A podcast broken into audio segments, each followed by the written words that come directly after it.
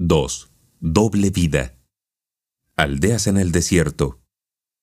Entre Maní 12 y las primeras aldeas tarapaqueñas transcurrieron alrededor de 9.000 años.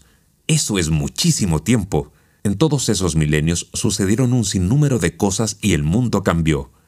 En África, los faraones gobernaron Egipto y en América, en la actual Veracruz, los olmecas esculpieron las enormes cabezas que les han dado fama internacional. En Tarapacá también sucedieron muchas cosas. Las lluvias disminuyeron en el altiplano y en consecuencia hubo menos agua disponible en las quebradas y la pampa. La escasa evidencia arqueológica que existe para ese periodo sugiere que la población se concentró en la costa y en el altiplano, en donde la gente construyó estancias semipermanentes para vivir.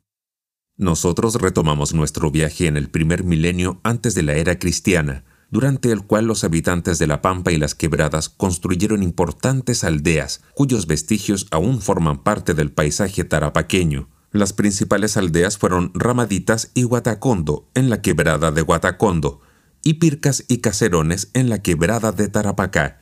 Entre ambas quebradas, más de 300 sitios arqueológicos de distintas proporciones evidencian la intensa ocupación de la Pampa en este periodo. El gigante de Tarapacá la colosal figura emplazada en Cerro Unita también es un testimonio de esta intensa ocupación. Las aldeas estuvieron ocupadas, aunque intermitentemente y no al mismo tiempo, varios cientos de años.